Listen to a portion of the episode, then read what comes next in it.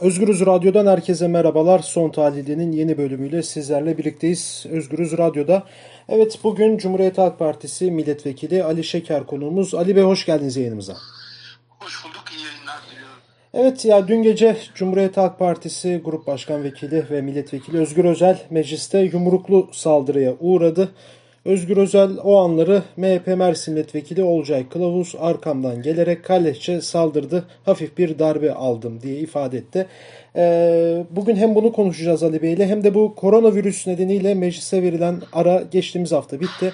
Ee, iktidar kanadı bu aranın hemen ardından e, bekçilerin yetkilerini genişleten yasa tasarısını meclise sundu ve bugün de iki maddede kabul edildi. E, onun dışında milletvekillikleri düşürüldü. CHP milletvekili Enis Berberoğlu'nun vekilliği düşürüldü. Yine HDP milletvekillerinden Leyla Güven'le Musa Farisoğlu'nun da vekillikleri düşürüldü. Ee, ve dün de yine muhalefete fiziki bir saldırı vardı. Ee, bu bir haftada yaşadığımız e, meclis kronolojisi böyle. Ee, öncelikle düne gidelim Ali Bey. Ee, dünkü saldırıyı nasıl değerlendiriyorsunuz? Dünkü saldırı e, ahlaksızcana bir milletvekiline yakışmayan ve konuşma hakkı gasp edilen bir grup başkan ve bir grubun e, savunmasını yapmak üzere meclis başkanıyla görüşmeye giderken komisyona yönelik e, bir e, söyleyeceklerini söylemek için komisyona yönelmişken arkadan gelerek e, o şahıs e, bir saldırıda bulundu. E, bunu kabul etmek mümkün değil. Meclis konuşma yeri, e, saldırma yeri değil örnek olunması gereken bir yer ama e, dün çok çirkin bir saldırı yaptı. Bu grup başkan vekilimize yapılan saldırı tüm partiye yapılan bir saldırı. e, son dönemlerde gerginleşme, e, kutuplaşma ve fiziki saldırıya da dönüşen e, bu durum e, siyasetin aslında ne kadar çirkinleştiğinin de bir ifadesi. Evet ya peki bu saldırıya karşı herhangi bir şey yapacak mısınız Cumhuriyet Halk Partisi olarak? E, dün grup başkan vekillerimiz e, diğer grup başkan vekilleriyle görüştüler ve bu görüşmeler sonucunda e, bir özür dilenmesi söz konusu oldu ve durumundan e, onların da rahatsız olduklarını ifade ettiklerini belirttiler. E, böyle bir görüşme oldu ve buna yönelik bir konuşma yaptılar genel kurulda. Ve bu durumdan partilerinin de rahatsız olduğunu ifade ettiler. Peki şimdi bu meclis e, durumuna dönecek olursak yani bir haftadır meclis açıldı. E, programın girişinde de belirttiğimiz gibi bu bir haftada e, böyle muhalefete dönük hep böyle bir e, karşı adımlar atılıyor. Mesela bu bekçilerin e, yetkilerinin genişletilmesi, e, silah kullanma yetkileri artık oldu. E, yine özetle bu milletvekillerinin e, vekillikleri düşürüldü. E, genel tabloyu nasıl yorumluyorsunuz? Şimdi korona döneminde meclisin açılır açılmaz e, milletvekilliklerinin düşürülmesi yine siyasi iradenin gaspı ve sandığın e, gaspı sandık sonuçlarının yok sayılması seçmen iradesinin gasp edilmesi anlamına geliyor. Burada e, biliyorsunuz e, belediye başkanlıklarına yönelik kayyum atamaları vardı. Bir yandan da e, milletvekillerine yönelik bu iradeyi yok sayma e, durumu devam ediyor. Ki iki yıldır e, mecliste bekleyen, yaklaşık iki yıldır bekleyen bir konunun e, meclis e, dışından saraydan gelen bir talimatla e, düşürülmesi milletvekillerinin kabul edilebilecek bir şey değil. Biliyorsunuz Anayasa Mahkemesi'ne başvurusu vardı Leyla İnci evet. Berberoğlu'nun da. E, bu görüşme e, şeyin başvurunun sonucunda e, görüş bildirebilmek için belgeleri istediğinin e, 25 gün sonrasında 25-26 gün sonrasında e, milletvekilinin düşürülmesi ki daha önceden Mustafa Şentop'un da bu konuda net açıklaması var. İkinci defa milletvekili seçilen kişinin o seçildiği andan itibaren bir daha dokunulmazlığı kaldırılmazsa e, o kişiye yönelik bir yargılama yapılamaz noktasında kendi ifadesi var. Ve böyle bir temayül de geçmişten var. Ancak burada talimatla meclis üzerine bir tahakküm e, milli irade üzerine bir tahakküm kuruluyor. Hani hep e, dillerinden düşürmedikleri evet e, milli iradenin üzerine bir tahakküm geliştiriyorlar. Saray koalisyonu e, bunu e, dayatıyor. E, burada e, biliyorsunuz e, daha öncesinde efendim e, HDP'ye yönelik e, biz bunları mecliste istemiyoruz e, propagandası aslında demokratik siyasete yönelik de e, demokrasiye yönelik de bir saldırı aslında. E, ve bunun sonrasında bunun gündeme gelmesi organize bir e, saray koalisyonunun e, yaptığı bir eylem. Demokrasiye karşı bir darbe, e, yeni bir darbe.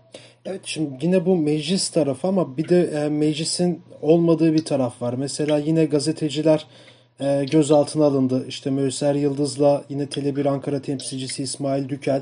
Yine bugünkü sıcak bir haber var. Eski Genelkurmay Başkanı İlker Başbuğ da e, FETÖ'nün siyasi ayağı araştırılsın dediği için e, AKP'lerin şikayeti sonucunda e, ifade verecek önümüzdeki günlerde savcılığa.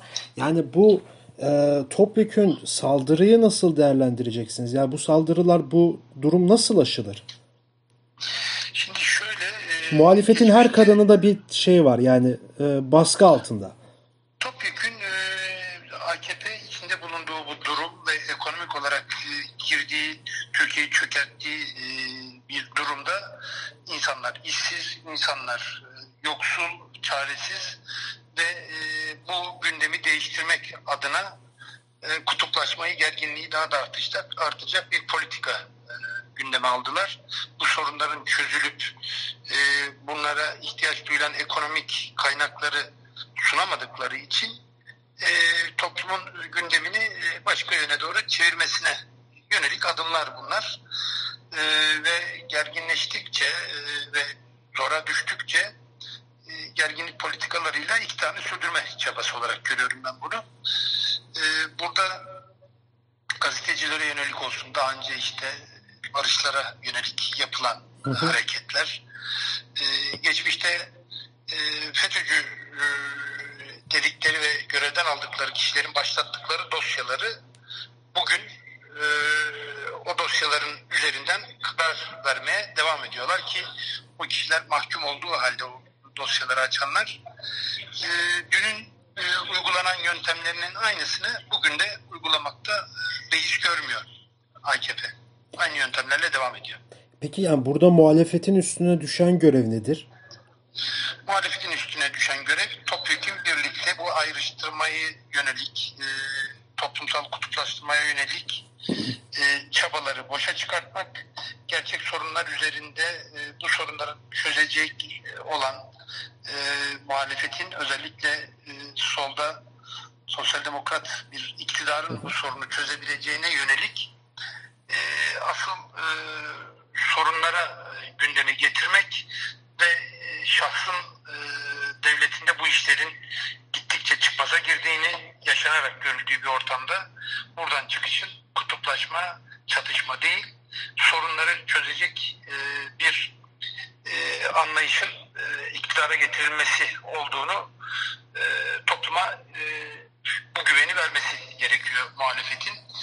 E, bu konuda birlikteliği artırıp e, özellikle soldaki işte HDP olsun, CHP olsun hı hı. ve AKP'nin mağdur ettiği ve AKP'den de ayrılmış olsalar işte İyi Parti olsun yani bu mevcut saray koalisyonunu oluşturan e, MHP ve AKP'nin dışında kalan herkesin öncelikle bir e, demokratik zemini yaratıp e, bu sorunların çözümüne yönelik iktidar alternatifi olduğunu topluma daha yüksek sesle dile getirmesi gerekiyor ki dün genel başkanımız bu konuda biz bu işi çözeriz noktasında e, bir çıkış yaptı.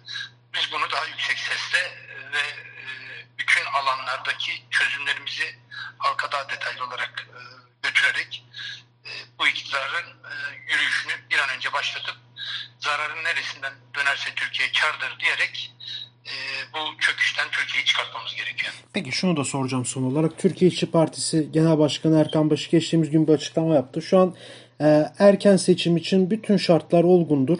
Yani bir an önce erken seçime gidilmeli dedi. Sizin bu konu hakkında fikriniz nedir? Erken seçime gidilmesi uygundur. Şöyle uygundur. E, iktidar zaten çözüm üretememekte ve gittikçe düşüşe geçmektedir ve e, %30'lara düşmüş durumda. MHP ile birlikte bile %40'ı zor e, yakalıyor durumda. E, böylesi bir durumda e, yani bu iktidardan bir an önce bu iktidarın politikalarından bir an önce kurtulup Türkiye'nin e, onarım sürecine e, geçmesi gerekiyor. Bunun için de bir an önce e, seçimin tekrarlanması bu iktidardan kurtulmanın yolu. Peki, çok teşekkür ederim programımıza katıldığınız için. İyi günler, sağlıklı günler diliyorum.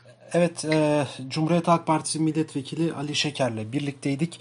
E, dün e, yine CHP Grup Başkan Vekili Özgür Özel'e mecliste e, yumruklu bir saldırı oldu. E, bunu da MHP Mersin Milletvekili Olcay Kılavuz yaptı. E, Ali Şeker bu saldırıyı değerlendirdi. Dün de zaten meclisteydi kendisi. E, bu saldırıdan kaynaklı Olcay Kılavuz'un bile kendi partisi MHP'nin bile bu durumdan rahatsız olduğunu e, radyo aracılığıyla dile getirdi e, ve e, genel muhalefete dönük e, saldırıları değerlendirdi. E, başka bir e, son tahlilde programında görüşmek dileğiyle şimdilik hoşçakalın.